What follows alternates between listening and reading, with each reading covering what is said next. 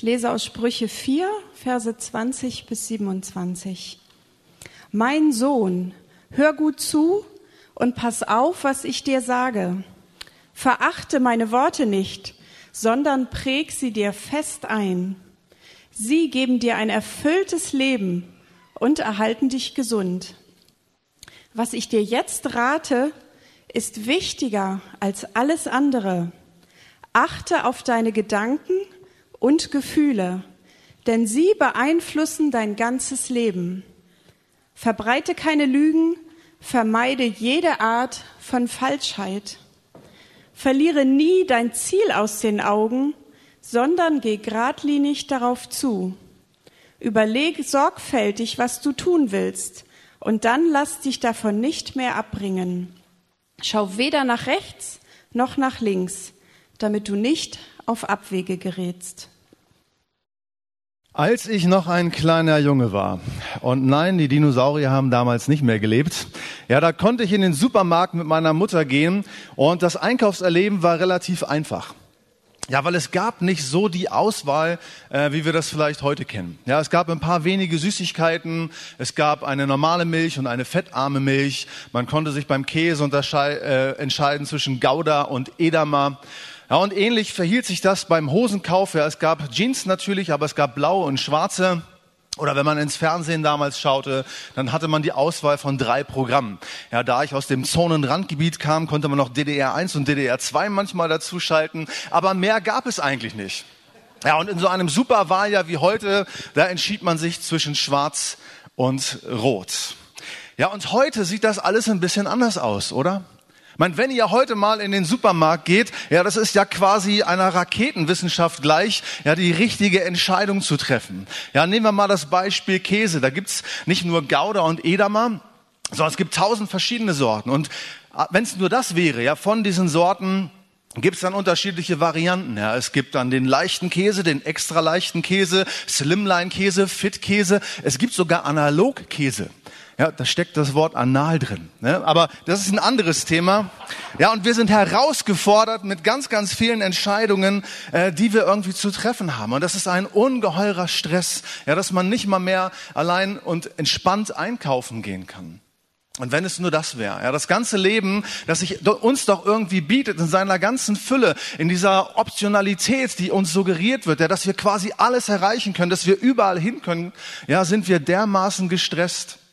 Aber wir so viele Entscheidungen treffen und weil wir in der Tat ja die Qual der Wahl haben. Ja, wir sind gequält, wir sind gefoltert, wir sind versklavt dahin ja, dass wir ständig irgendwelche Entscheidungen treffen müssen, oder?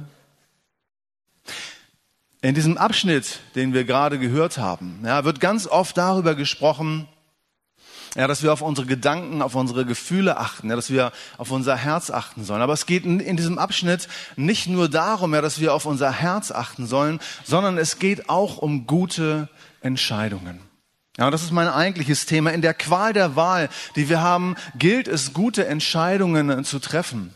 Und Salomo, der hier seinem Sohn oder einem seiner Söhne schreibt, geht es darum, ja, dass sein Sohn gute Entscheidungen treffen kann. Wenn er ihm sagt, verliere nie dein Ziel aus den Augen, sondern geh geradlinig darauf zu. Überleg sorgfältig, was du tun willst und dann lass dich davon nicht mehr abbringen. Schau weder nach rechts noch nach links, damit du nicht auf Abwege gerätst. Ja, will er ihm sagen, mein Sohn, ja, triff gute Entscheidungen. Und ich glaube, dass das auch das Anliegen Gottes heute Morgen ist. Ja, und dass er seine Söhne und dass er seine Töchter anblickt und anschaut und möchte, ja, dass sie gute Entscheidungen treffen. Ja, denn es sind unsere Entscheidungen, die über unser Lebensglück und über unsere Lebensqualität letztlich entscheiden. Ja, ob wir glücklich sind oder unglücklich sind, hängt in starkem Maße von der Qualität unserer Entscheidungen ab. Ja, davon ab, wozu wir in unserem Leben Ja gesagt haben, davon ab, wozu wir in unserem Leben Nein gesagt haben. Und es hängt auch davon ab, Herr, von all den Situationen, wo wir gar nichts gesagt haben, was letztlich auch nichts anderes als Entscheidungen unseres Lebens gewesen sind. Weißt du, du bist das Produkt deiner Entscheidungen. Ja, ganz vereinfacht gesagt, bist du das Produkt deiner Entscheidungen. Ja, die Wege, die du beschritten hast, ja, resultieren aus den Entscheidungen, die du getroffen hast oder eben auch nicht getroffen hast. Ja, und sie bestimmen deine Lebensqualität und sie bestimmen deine Lebenssituation heute. Deswegen soll es um, um gute Entscheidungen gehen. Und ich mache gleich mal weiter mit dem ersten Punkt, der lautet, Entscheidungsmuffel sind unglücklich. Ja, es gibt Leute, ja, die sind Entscheidungsmuffel. Ja, also die tun sich ungeheuer schwer äh, mit Entscheidungen. Ja, und jeder von euch kennt diese Leute. Ihr seid natürlich nicht solche, aber es gibt ja Leute, ja, die muffeln, was Entscheidungen angeht. Ja, auf ganz klare Fragen antworten sie mit einem deutlichen wohlmöglich und einem glasklaren Jein. Ja, weil sie sich irgendwie nicht entscheiden können. Das Problem ist, ja, dass Menschen, die keine Entscheidungen treffen, ziellos im Strom der Gezeiten umhertreiben. Ja, sie sind es, die nicht wissen, ja, wohin soll mein Leben eigentlich führen? Wo möchte ich am Ende meines Lebens irgendwann einmal stehen? Und sie verpassen damit etwas ja, von dem, was Gott ihnen eigentlich zugedacht hatte. Und hast du gewusst, dass Gott Teleologe ist? Also nicht Theologe, das macht Sinn, ja, dass der das wäre, ja, aber er ist Teleologe. Weißt du, was die Teleologie ist? Es ist die Lehre von den Zielen. Ja, und Gott ist absolut zielorientiert. Gott tut nichts aufs Geratewohl. Gott tut nicht irgendwie mal was, weil er keine Ahnung hat oder weil er Langeweile hatte oder weil er nicht wusste, was er mit seiner ganzen freien Zeit der Ewigkeit anstellen sollte, sondern in all dem, was Gott tut, ist er total zielorientiert. Alles, was Gott tut, verfolgt eine Absicht, die er in seinem Herzen hat. Mit all dem, was Gott tut, bezweckt er etwas. Ja, für ihn oder eben für uns. Und als Menschen sind wir geschaffen in das Ebenbild Gottes. Ja, und auch wir sind eigentlich dazu geschaffen, bestimmten Zielen nachzujagen. Und das beinhaltet letztlich auch unsere Entscheidungen. Ja, und es macht uns unglücklich, wenn wir bestimmte Entscheidungen in unserem Leben nicht treffen. Und ich glaube, manchmal machen wir uns etwas vor. Ja, wir sind wie jemand, der einen Pfeil aufs Geratewohl schießt, ja, und dann schlägt er irgendwo ein und dann malen wir die Zielscheibe drumrum und sagen, ja, da wollte ich sowieso hin. Aber wir machen uns etwas vor damit. Und manchmal gehen wir an dem vorbei, ja, was Gott eigentlich für uns hat. Ja, weil wir es vermeiden, bestimmte Entscheidungen zu treffen. Und irgendwann, irgendwann, ja, werden wir das bereuen ja, dass wir bestimmte Entscheidungen nicht getroffen haben. Also spätestens mit 40, ja, ich schwöre, ja, also spätestens mit 40, ja, bereust du bestimmte Entscheidungen, die du nicht getroffen hast, ja, weil du sie vor dir hergeschoben hast. Und wie oft denke ich ja, wenn ich mit 20, wenn ich noch mal 20 wäre, ich sehe immer noch aus wie 20, ich weiß, aber wenn ich noch mal 20 wäre, ja, dann hätte ich ganz andere Entscheidungen getroffen. Und wie oft denke ich, und du vielleicht auch, hätte, hätte, Fahrradkette. Ja, hätte ich das einmal anders gemacht. Ich glaube, viel zu viele von uns hängen auf den Weggabelungen des Lebens rum. Ja, und wir überlegen, ja, welchen Weg äh, könnten wir denn eigentlich gehen? Ja, wir sind uns unsicher und wir laufen hin und her und überlegen, ja, wohin können wir denn eigentlich gehen? Und so eine Weggabelung ist unter Umständen ziemlich attraktiv und ziemlich sexy. Warum? Ja, weil auf dieser Weggabelung triffst du total viele interessante Leute, die alle auf ihrem Weg sind. Ja, und es ist mitunter und es ist für eine bestimmte Zeit total attraktiv, auf dieser Weggabelung rumzuhängen. Ja, aber eigentlich nur so lange, ja, bis all die sexy und attraktiven Leute ja ihre Entscheidungen getroffen haben und dann ihres Weges ziehen und von dann ziehen. Ja, und dann lungerst du immer noch auf der Weggabelung ähm, herum und kommst hier nicht irgendwie weiter. Es gibt Leute, die sind Entscheidungsmuffel, ja, die trauen sich nicht eigene Entscheidungen zu treffen und tanzen deswegen nach der Pfeife der anderen. Ja, die sich nicht überlegen wollen, ja, wo möchte ich eigentlich hin, wo will ich sein und sich dann in Bewegung setzen und den anderen Leuten das Denken für sie überlassen und ihnen sozusagen suggerieren oder vielleicht sogar sagen, ja, entscheid du das doch, Schatz. Ja, dass ich weiß, äh, wohin ich gehen soll. Und das Problem ist, dass wir uns häufig in diesen Situationen in bestimmte Abhängigkeiten führen.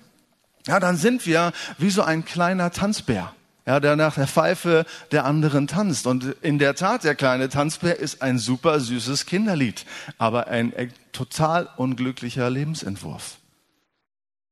Ja, und das macht es mit uns, wenn wir unsere Entscheidungen bemuffeln, ja, wenn wir Entscheidungsmuffel sind. Ja, und Entscheidungsmuffel drohen sich auch zu zerreißen. Ja, sie versuchen, ja, zu allem möglichen Ja zu sagen. Ja, also sie haben diesen Sprachfehler, den du vielleicht auch kennst. Ja, sie können einfach nicht Nein sagen. Ja, und sagen dann Ja zu alles und zu, zu jedem.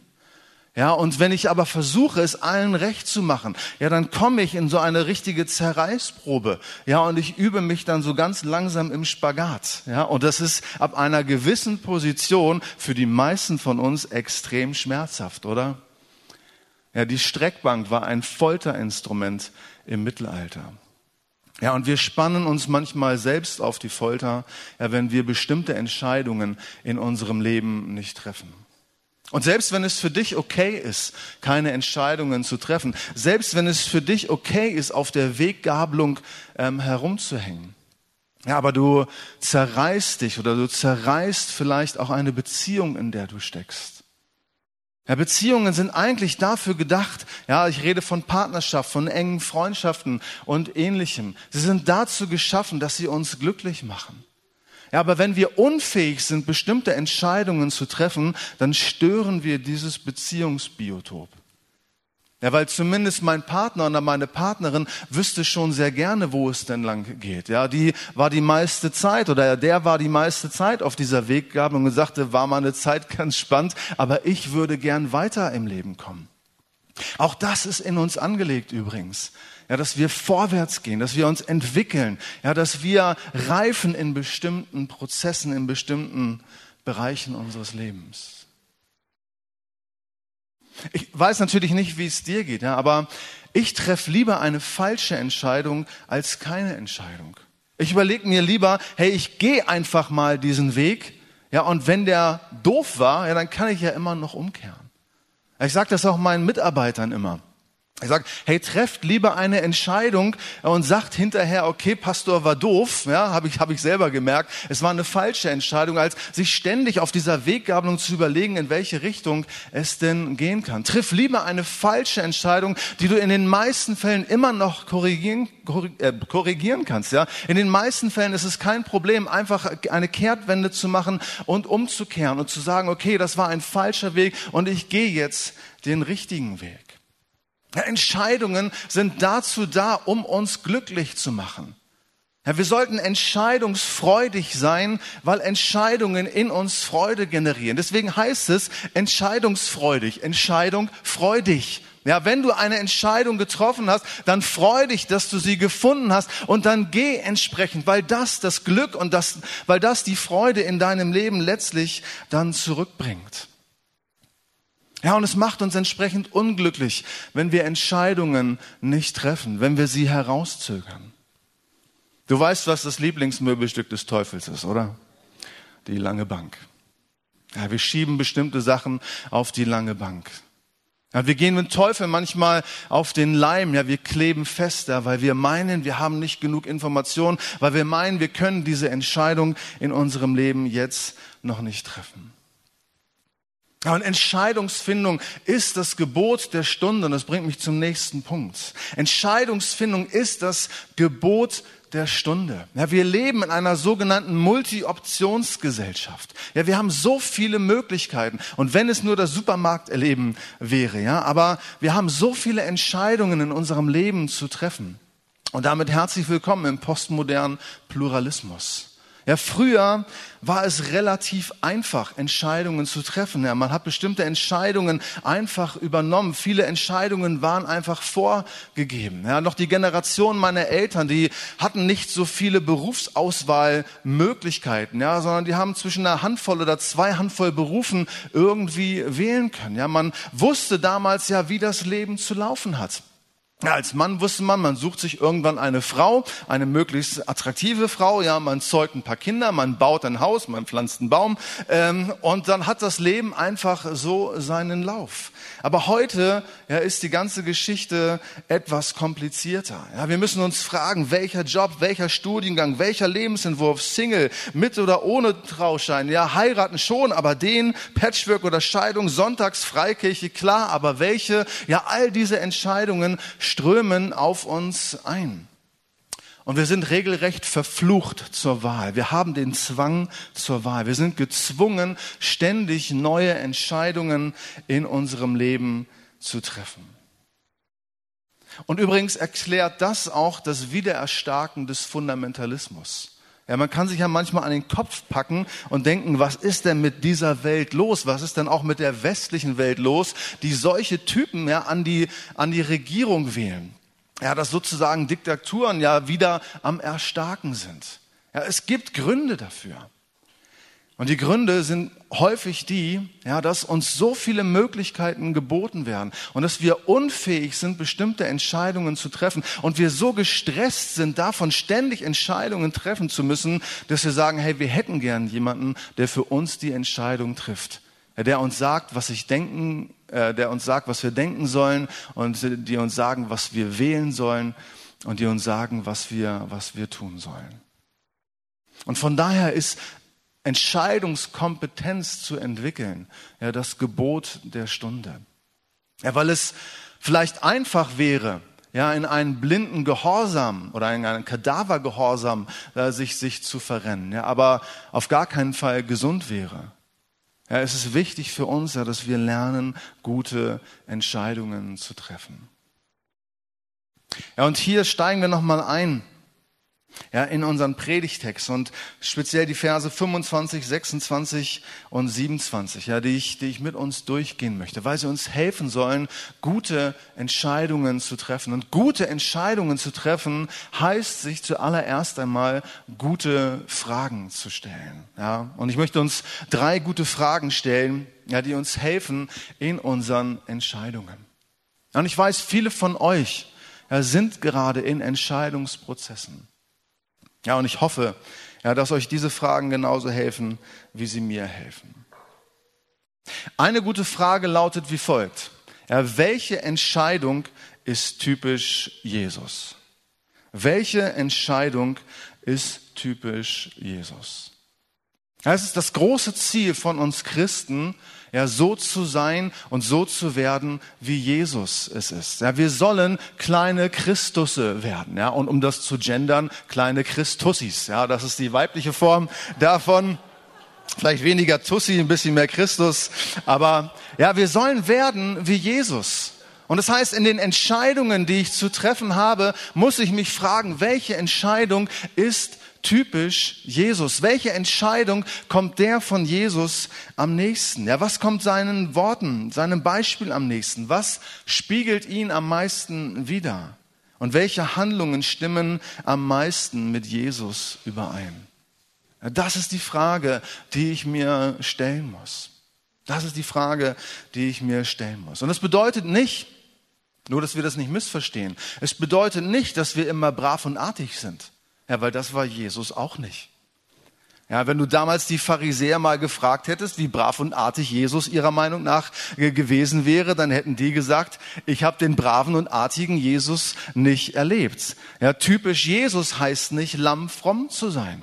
Jesus hat seinen Gegnern Tiernamen gegeben. Ja, also auch das kann typisch Jesus sein. Jesus hat den Tempel auseinandergenommen. Ja, keine Stadthalle, aber den Tempel. Ja, und das heißt, sich einfach die Frage zu stellen, was ist jetzt wirklich typisch Jesus? Und um auf den Trichter zu kommen, was typisch Jesus ist, bedingt das auch, dass ich mich mit dem auseinandersetze, was in den Evangelien speziell über Jesus geschrieben ist. Gute Entscheidungsfindung heißt auch im Wort Gottes, in der Bibel, in den Heiligen Schriften, äh, zu graben und zu wühlen.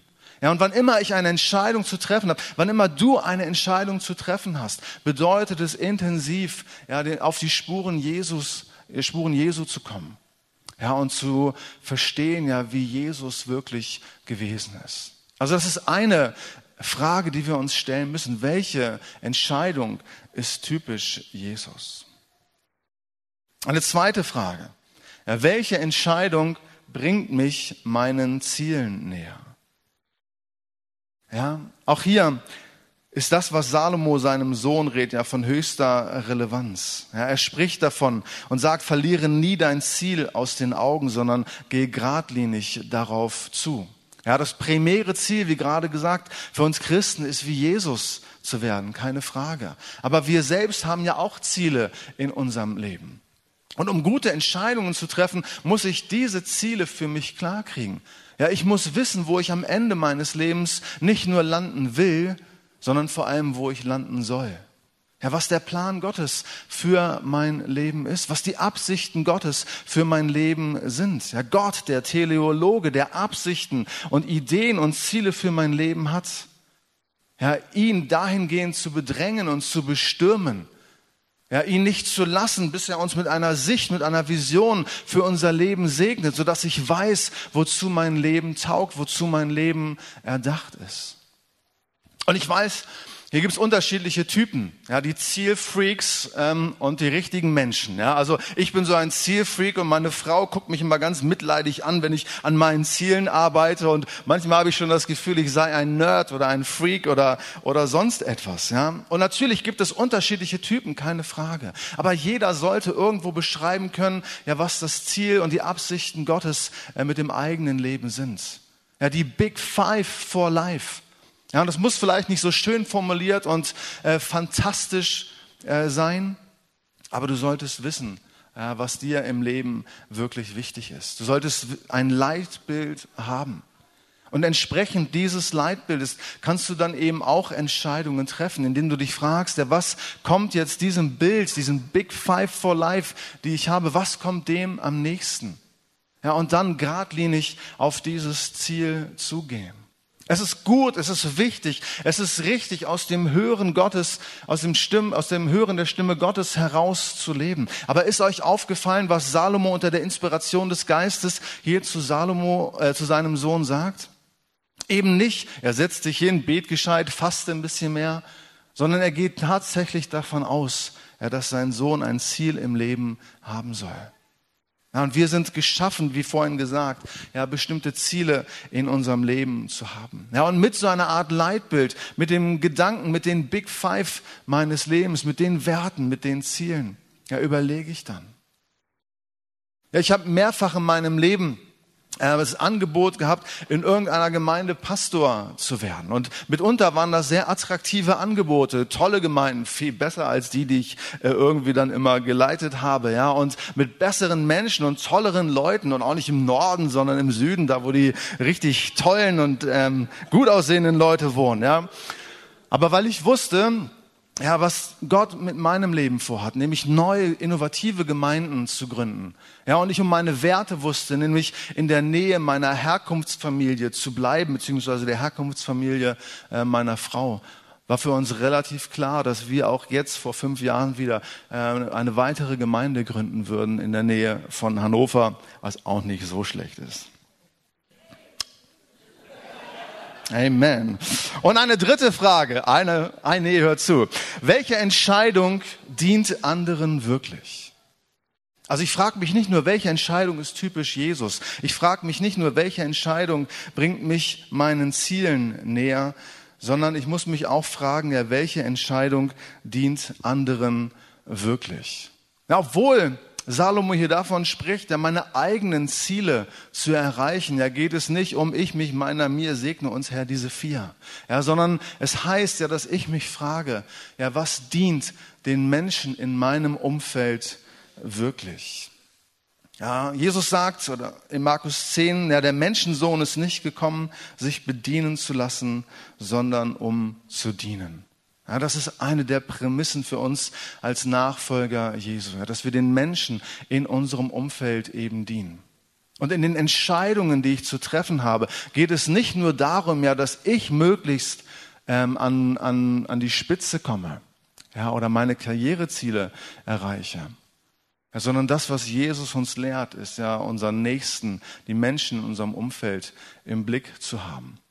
Also frage ich mich als drittes, ja, was dient denn wirklich? Ja, was hilft dem anderen? Welcher Weg ist der beste für ihn oder für sie? Oder was dient dem anderen eben wirklich? Ja, es geht nicht um Bedürfnisbefriedigung.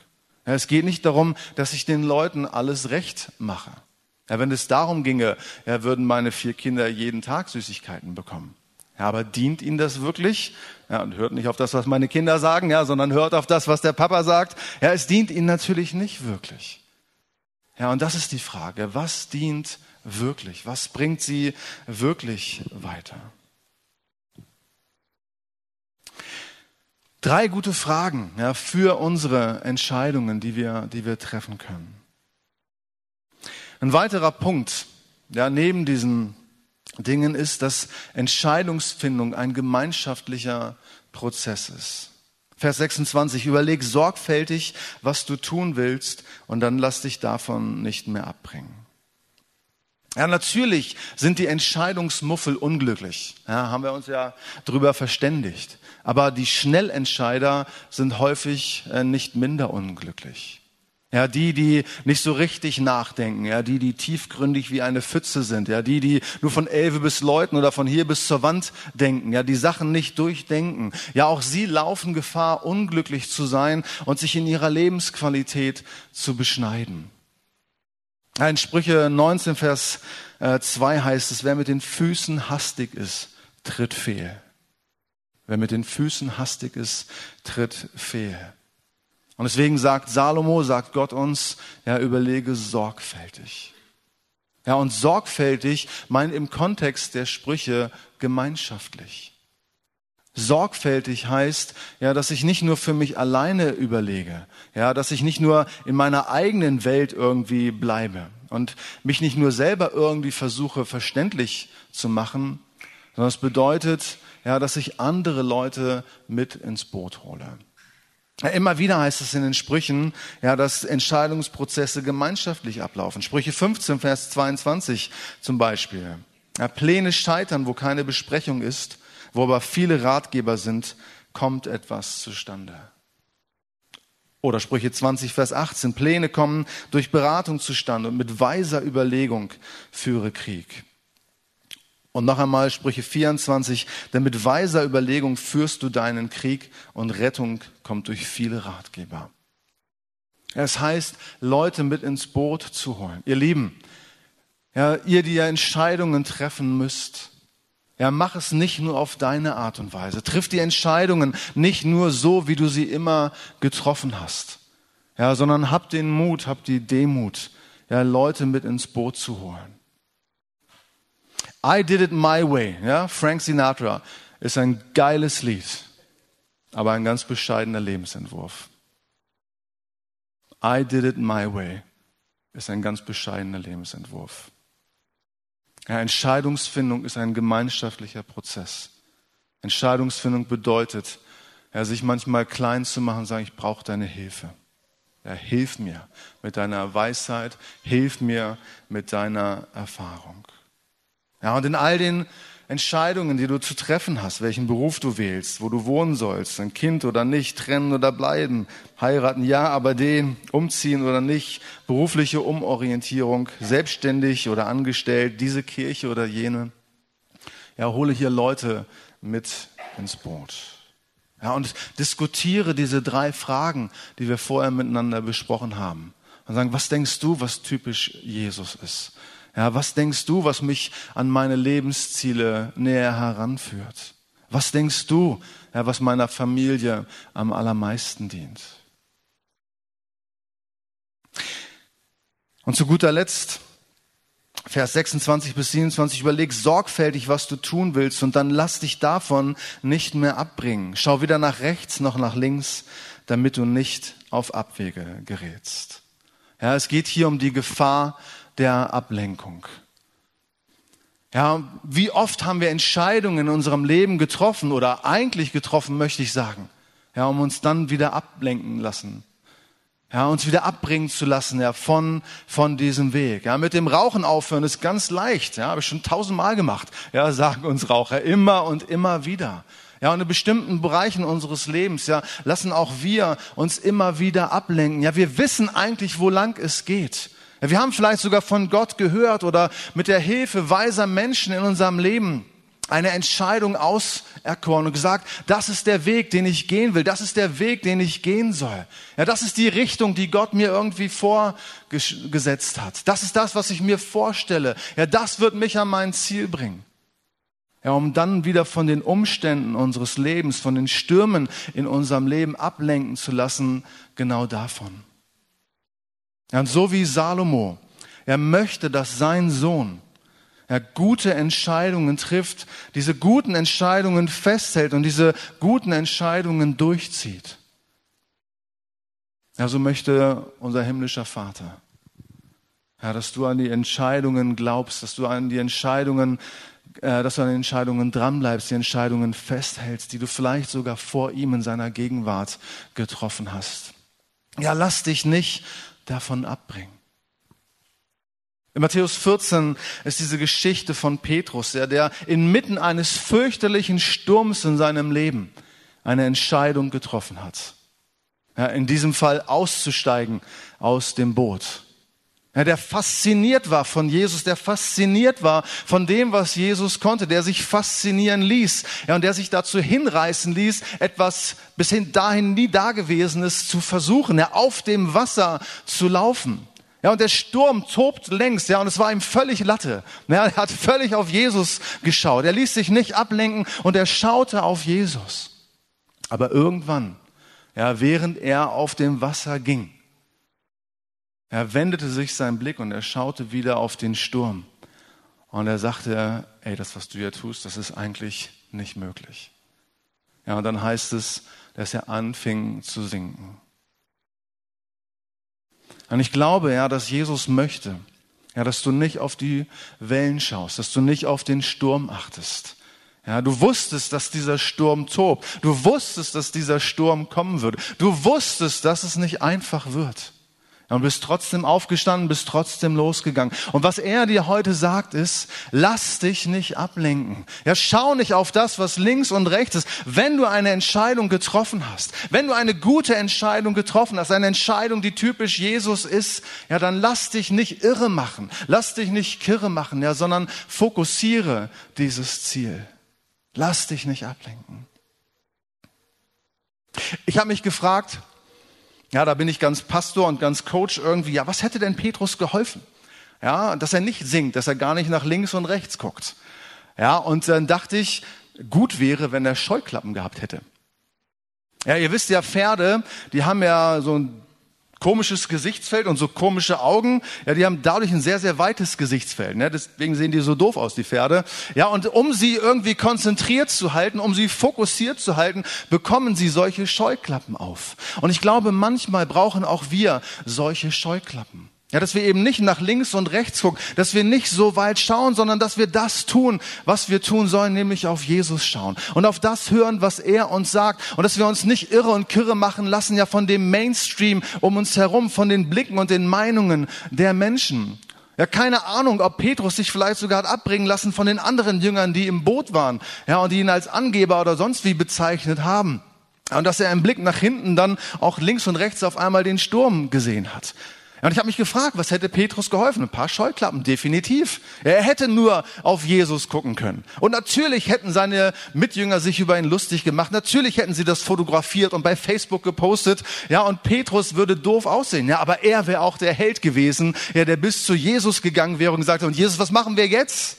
Wie geht's weiter? Wo gehen wir jetzt hin? Ja, was kommt als nächstes? Ja, auf Jesus zu schauen ja, sich nicht ablenken zu lassen in den Entscheidungen ist letztlich das Erfolgsgeheimnis. Uns nicht von dem Mainstream, den Nachbarn, den Freunden, ja, die uns irgendwie argwöhnisch betrachten, ja, ins Boxhorn jagen zu lassen. Ja, nicht ablenken zu lassen, sondern unseren Blick auf ihn gerichtet zu halten. Hey, welche Entscheidung musst du treffen? Was steht bei dir ganz oben auf dem Zettel? Was auch immer es ist. Ja, ich möchte dir sagen, dass ja, Gottes Herz dafür schlägt, dass du gute Entscheidungen in deinem Leben triffst, dass du Entscheidungen triffst. Es sind nicht einfach nur Ratschläge von Salomo an seinen Sohn, sondern es sind Ratschläge unseres himmlischen Vaters an seine Söhne und Töchter. Ja, der möchte, dass du glücklich bist. Ja, dessen Herz blutet. Ja, weil du vielleicht immer noch auf dieser Weggabelung rumhängst. Ja, weil du es nie gelernt hast, gute Entscheidungen in deinem Leben zu treffen. Und ich möchte dich einladen, Herr, in seinem Namen und in seiner Gegenwart. Ja, dass du in diesem Raum, den wir hier heute Morgen schaffen, dir diese Fragen auch nochmal stellst. Ja, und möchte in diesem Sinne kurz Raum geben zur Reflexion.